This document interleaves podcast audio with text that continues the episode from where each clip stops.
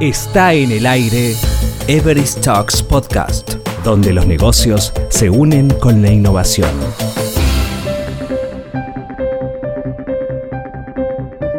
Sin duda alguna, una conexión emocional. Estos son temas, entre muchos otros, de esta conversación sobre la evolución de la experiencia de usuario entre Guillermo Garza, Head Customer Strategy Everest México, y David Arconada, director de la Asociación Mexicana de la Experiencia del Cliente AMEC.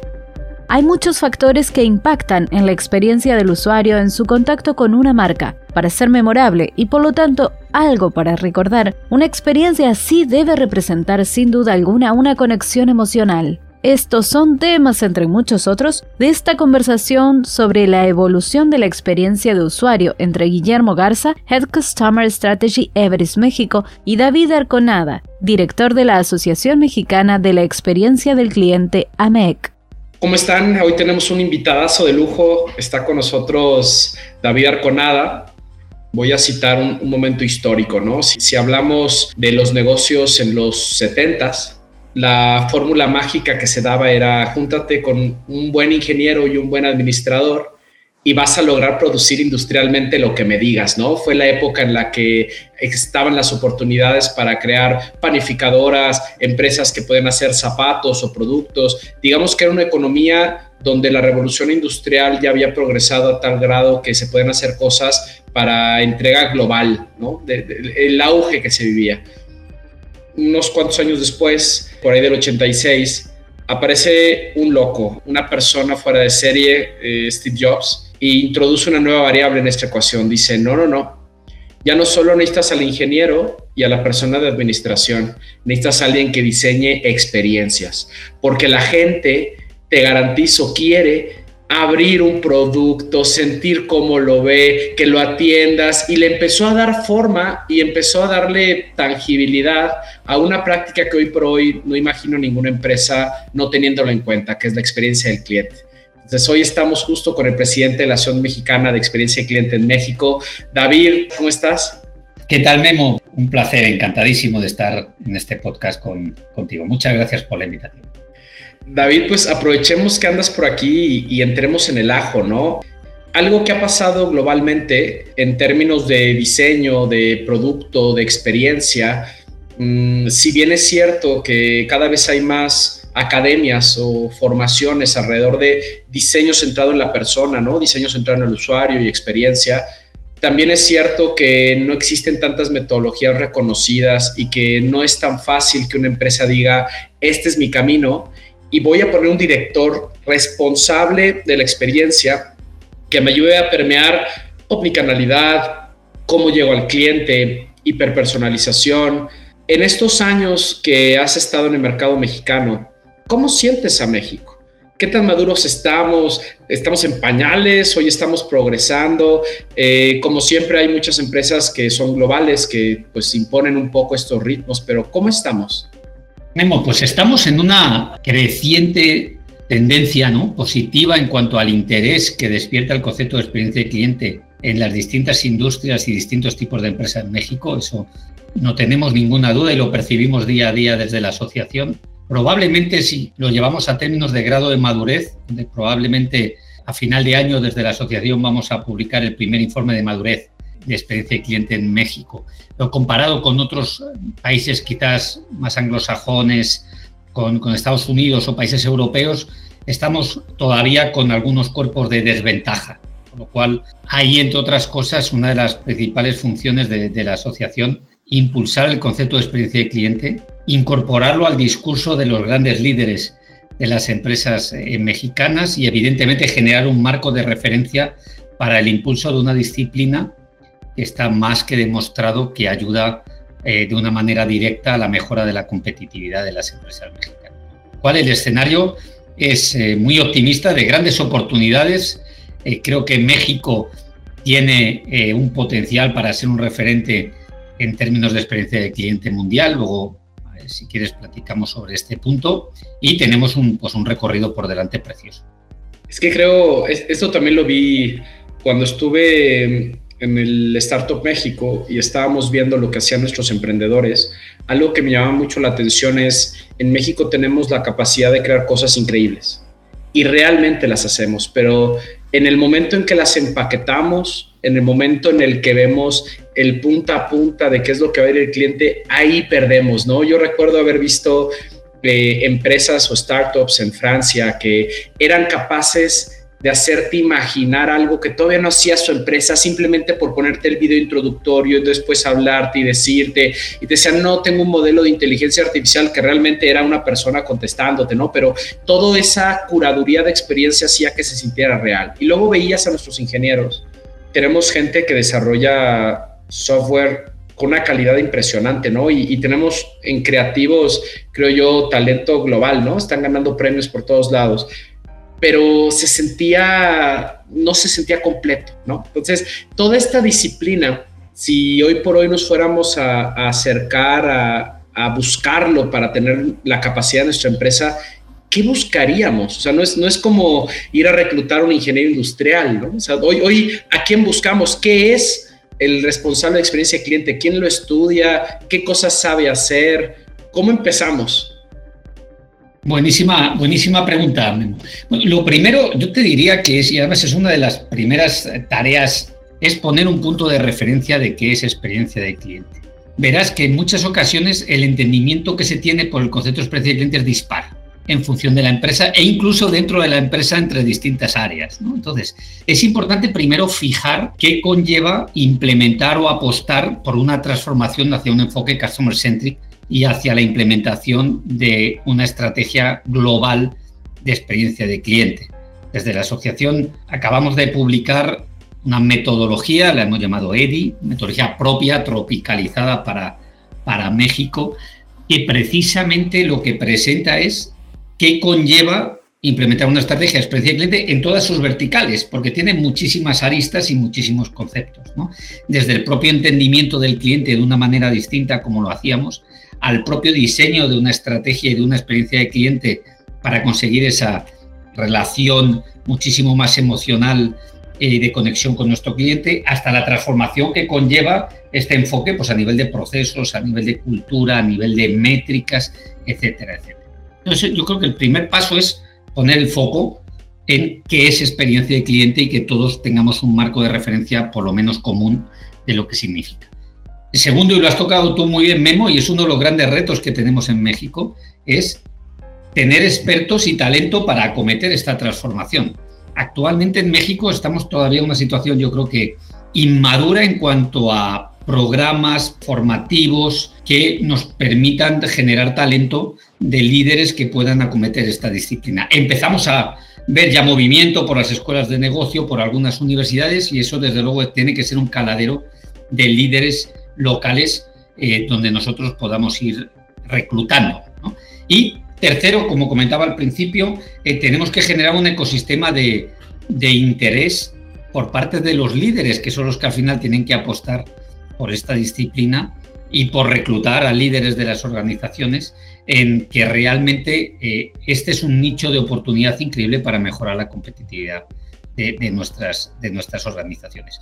Eh, leía un, informe eh, reciente hace, un, par de semanas de Decendes, que, empresa socia de, la asociación, y comentaba que el 63% de los líderes consultados consideraban que la experiencia de cliente este año es muchísimo más importante que hace dos, que hace uno, ¿no? O sea que encima el ecosistema actual que estamos viviendo de cambio eh, tremendo, rápido, eh, ¿verdad? Con, con, un cambio en el comportamiento del cliente brutal, pues todavía nos acelera la necesidad de apostarle pues, por esta disciplina. Bueno, pues, eh, esta yo creo que es desde mi humilde punto de vista la, foto que le, que, le, que le veo a México y por dónde empezar a día de hoy. A los que no conocen mucho de experiencia de cliente y hoy nos escuchan, o a los que también los conocen y no le creen tanto, tal vez David nos puedas ayudar a, pegarle a, una de las piedras angulares de experiencia de cliente, ¿no? Los sentimientos. Entonces, en varios debates que he tenido en foros con clientes o con personas que son reacias a, creer en la experiencia del cliente, hablábamos de cómo realmente importan o no los sentimientos, ¿no? O sea, mm, recuerdo muchos debates, ¿no? Ejemplo, un banco, ¿no? Que ahí, ahí creo que puedes aportarnos mucho. Me decían, ¿qué quiere realmente un cliente? ¿Quiere estar feliz o quiere que aparezca su dinero en la cuenta? En ese tipo de pláticas y ese nivel, cuando lo traduces en un viaje del cliente, que es, es una de las herramientas principales dentro de esta disciplina, pareciera que ambas no están necesariamente correlacionadas, ¿no? O sea, hay muchos factores que impactan que la gente esté contenta o no. Entonces las empresas voltean y dicen, ¿por qué debo ser yo responsable de que en ese viaje del cliente mi cliente esté contento? No, hagámoslo, ¿no? Muy a la McDonald's. Lo más rápido posible, lo más de autoservicio, que eso también le trae eficiencias a las instituciones en costos, ¿no? Es, es muy caro atender pues casi casi con el psicólogo en turno, ¿no? Para, para asegurarme que David está contento en esta relación. ¿Dónde están los mitos? O sea, ¿cómo mides realmente esto de los sentimientos? Es, es preguntarle a David en una encuesta, oye, ¿realmente estás feliz? ¿Y qué tanto me, me recomendarías? ¿O trae más fondo y tiene que ver con negocio?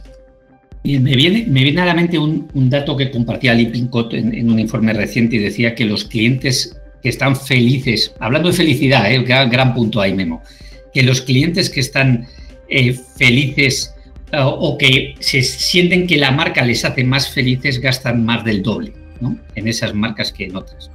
Todo, todo es debatible, yo soy un convencido de que sí. Eh, realmente has tocado dos puntos que no son contradictorios, son complementarios. Experiencia cliente es una ecuación que combina evitar fricción o sea, evitar el dolor, evitar el pain, que en parte podemos decir que viene de los planteamientos más tradicionales de calidad, ¿no? No estamos descubriendo nada, ¿no? Pero los enfoques de, sistemas de calidad y gestión de calidad, pues ya hablaban también de evitar puntos de dolor al cliente, etcétera. Ahí hay una parte que evidentemente lo contempla el enfoque de experiencia de cliente, pero no nos podemos quedar solo ahí. Y esto lo decía en el 98 Gilmore y Payne, que como bien sabes son los primeros que hablaron de, de experiencia de cliente en, su artículo de Harvard Business Review de Bienvenidos a la economía de la experiencia. Ellos hablaban de la memorabilidad. Es decir, oye, no es suficiente con que tú generes una relación transaccional con pocos o casi ningún eh, fallo, ¿no? Sino que tienes que generar una capa distinta, ¿no? Que haga que tu cliente haga la experiencia con tu marca memorable. Memorable significa que la recuerde. Y estamos viendo que si tu transacción es correcta, no te lleva a la memorabilidad, ¿no? Tenemos que dar ese siguiente paso que es el que te genera esa conexión emocional con el cliente y probablemente lo que podemos llamar, como decía Lipinco de su informe, felicidad, y, ese es el gran reto, ¿no? Es la combinación de no solo quedarnos, que es importante porque no tiene sentido construir eh, relaciones memorables si no tienes una base de evitar pain point en tu cliente construida, pero esa combinación de ambas velocidades es la que supone el principal reto, pues no solo en nuestra industria en banca, en cualquier industria que, que, le esté apostando al concepto de experiencia de cliente. Y lo divertido es que un estudio también reciente dice que el 80% de los líderes piensan que sí están apostándole a mejoras incrementales para conseguir esa mm, percepción de experiencia memorable en el cliente, pero la realidad es que solo el 8% lo están consiguiendo. O sea, eh, ahí se nos está perdiendo lo que es la intención, ¿no? que lo que es realmente una ejecución con impacto en el cliente. Y probablemente pues esa es la, el gran reto, pasar de las ideas a los hechos y a la data que nos evidencie que realmente el cliente está percibiendo este, esta intención de generar esa experiencia memorable. Y tal vez no es, no es por meterle candela al tema, pero yo recuerdo una de las empresas que tomó como bastión este tema de la felicidad del cliente y también de los empleados fue Sapos. ¿no? Sapos antes de, de ser adquirida por Amazon, ya una evaluación de un billón de dólares. Tony Hayes tenía un mantra, ¿no? Era delivering happiness. Y tenía una serie de principios que lo revisitaban anualmente, que realmente hablaba de, a ver, si eres cliente de nosotros, voy a procurar que ese tenis que te llevas sea el que estás buscando. Y te voy a asesorar por el canal que tú quieras, ¿no? Tienen, recuerdo en sus oficinas, una placa donde le dieron un premio a la chica que más tiempo duró en una llamada con un cliente. Fue una llamada de 14 horas de un cliente que tuvo un tema con su hija, ¿no? Que se abrió. O sea, empezó por estoy buscando un regalo y de ahí se empezó a abrir y empezó decir tengo estos problemas, ta, ta, ta.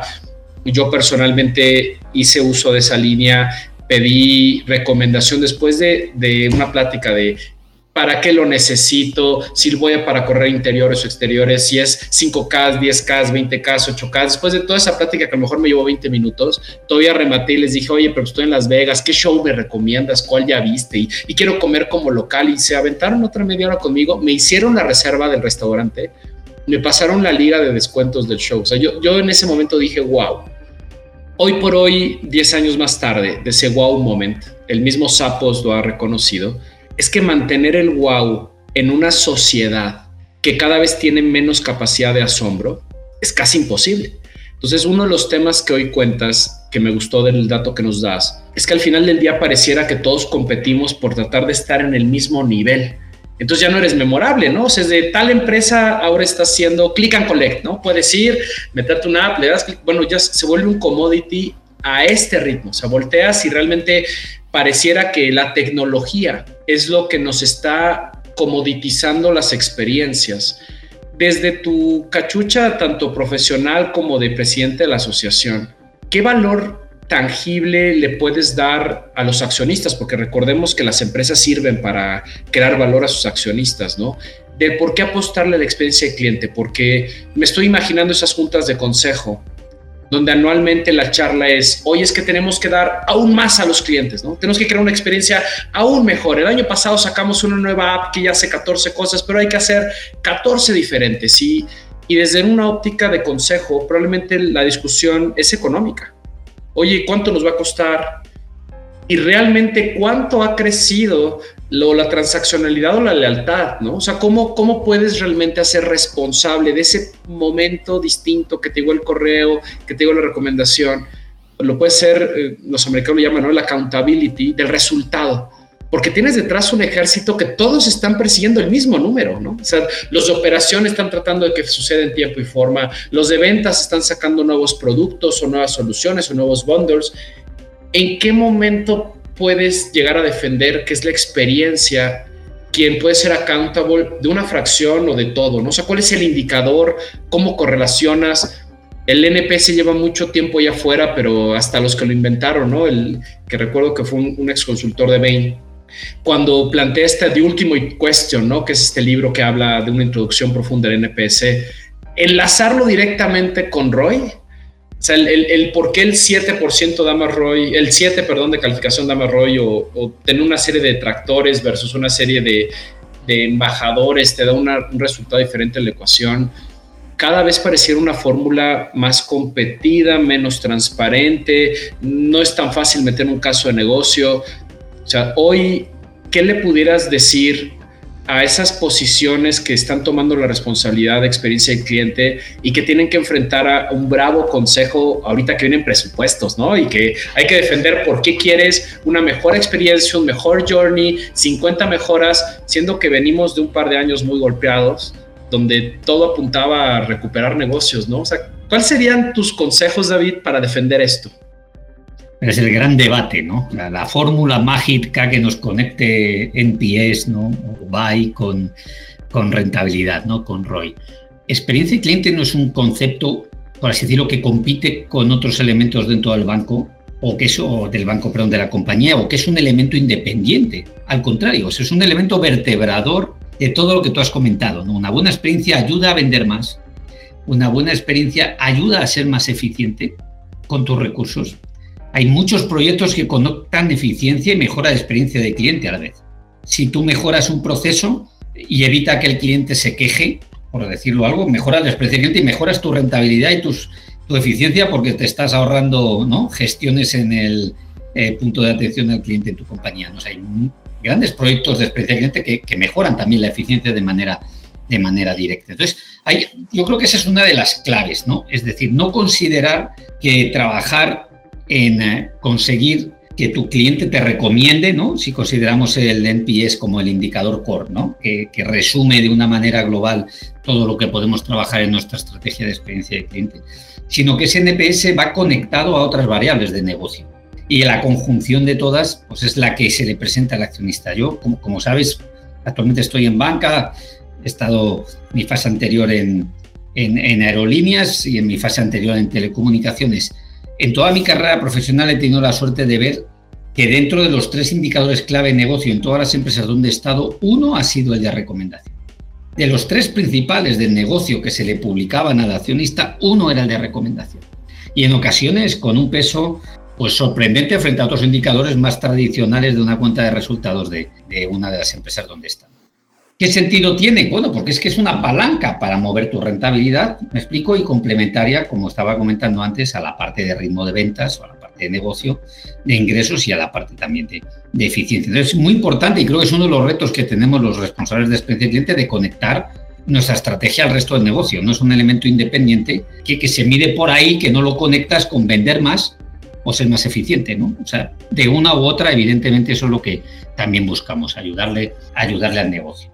Segunda reflexión es si perseguimos la fórmula mágica, como tú has comentado, Memo, y es, bueno, quiero una fórmula que me diga que un incremento de un 1.3% del NPS me lleva a un incremento del ROI del X%. Desde mi humilde punto de vista, yo creo que esos ejercicios son relativamente difíciles o complejos por la cantidad de ifs que le colocas a la, ecuación. Entonces, en muchas ocasiones es mucho más sencillo cortar, por así decirlo, ¿no? ¿Eh? Cortar el reto a, trocitos. O sea, seamos capaces de cuantificar no tanto la estrategia global, sino probablemente las iniciativas core de tu estrategia. Si esas iniciativas realmente cómo están ayudándote o apalancando al, negocio, ¿no? En términos de, eficiencia y en términos de incremento de ventas o de lealtad del cliente, como eso se traduce en indicadores concretos. ¿no? Porque como comentaba al principio, el presidente toca muchísimos elementos dentro de la organización y probablemente sacar una fórmula mágica que me agregue todos ¿no? y me calcule con un porcentaje exacto cuánto se me va a mover la rentabilidad, pues sinceramente creo que es demasiado ambicioso. ¿no? Es más fácil atacarlo de una manera verticalizada por proyectos. Y ahí sí que tú vas a competir, tus proyectos de experiencia de cliente van a competir con otros proyectos de otros compañeros en la empresa y todos nos regimos por la misma tabla de medir, es decir, vale, ¿cuánto le meto al proyecto? ¿Cuánto le invierto y cuánto obtengo? Y ahí pues estamos hablando el lenguaje que entiende la empresa y nuestros accionistas, que al final pues es rentabilidad. ¿Esto es solo para empresas grandes o una startup debería de nacer pensando en su experiencia de cliente? O sea, yo mañana me pongo un negocio de cero y más allá de tener clara la idea, en ese modelo de agilidad y lean startup, ¿cómo meto ahí la experiencia del cliente? Partiendo que no dices, no tengo todavía ni clientes, ¿no? O sea, arranco copiándome algo de un libro, puedo visitar Eddie y encontrar unas mejores prácticas. O sea, si, estoy, si soy una empresa pequeñita, ¿cómo arranco? Pues efectivamente, eh, en ocasiones asociamos, ¿verdad?, experiencia de cliente a grandes equipos dentro de grandes corporaciones, ¿verdad?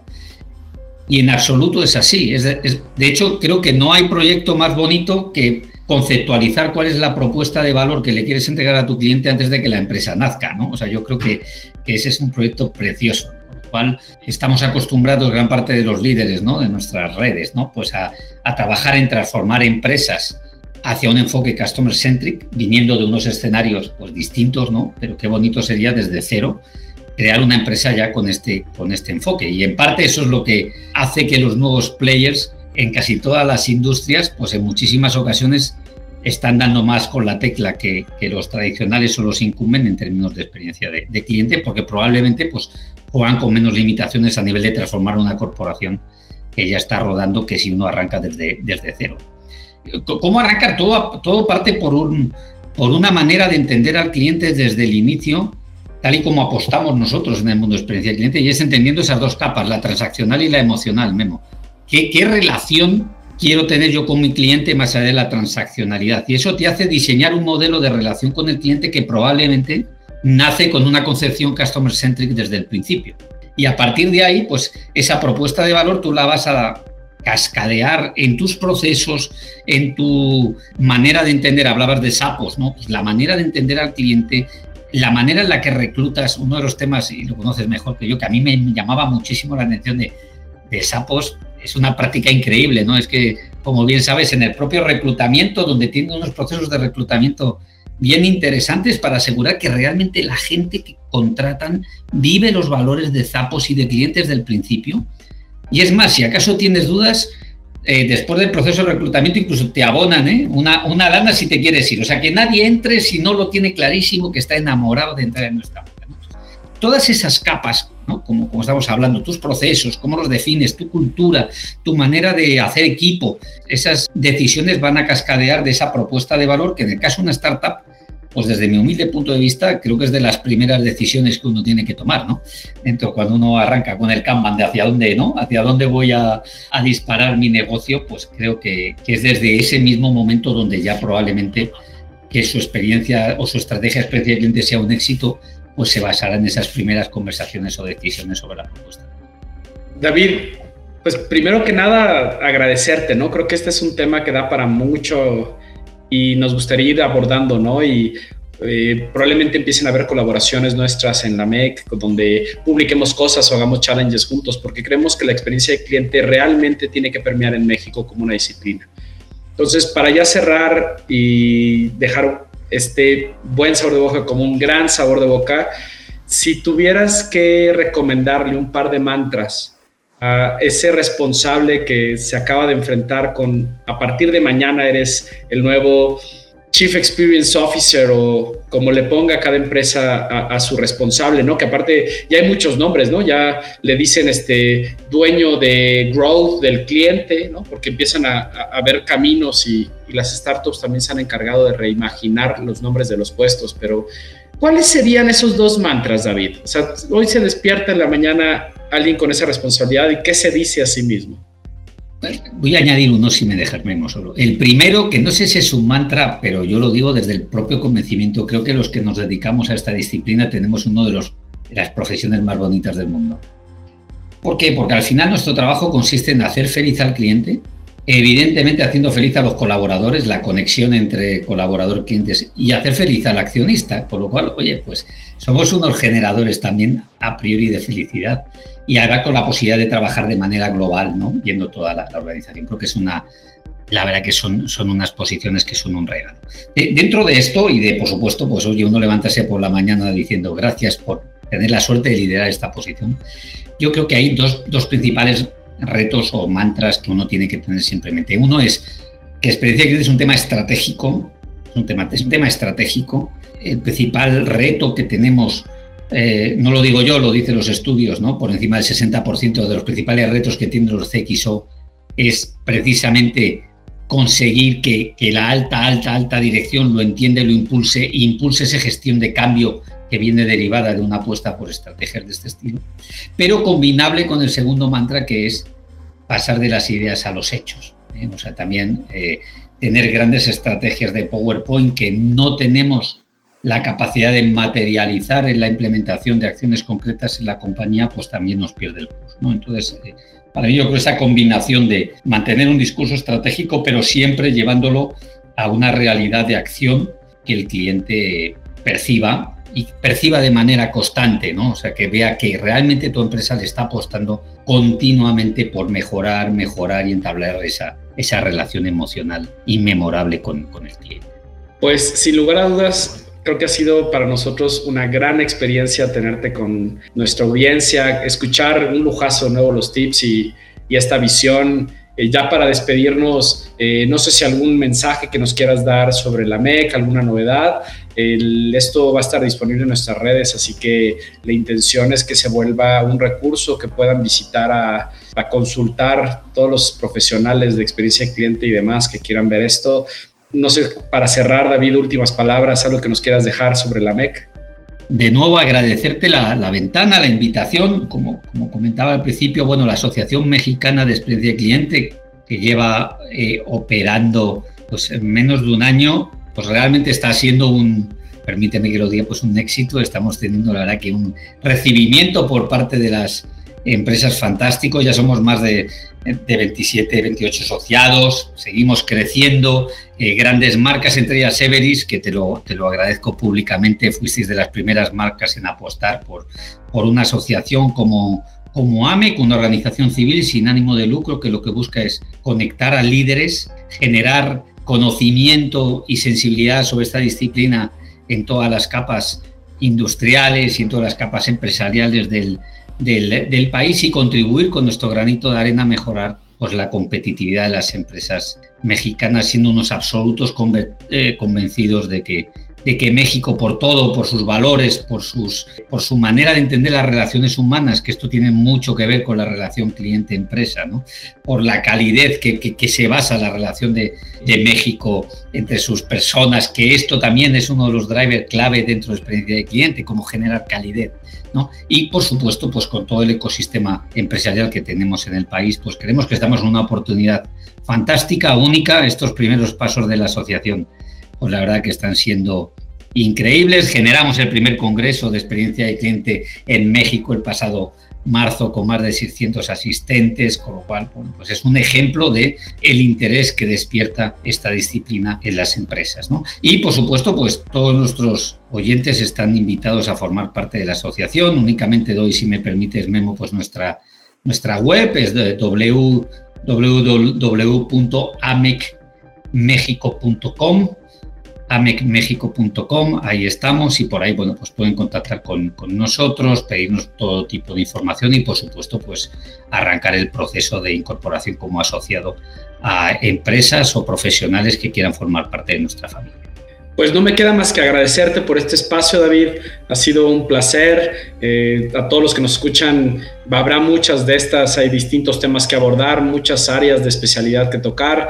Eh, yo soy Guillermo Garza y me despido. Ha sido un gusto. Gracias. Escuchaste Everest Talks Podcast, donde los negocios se unen con la innovación.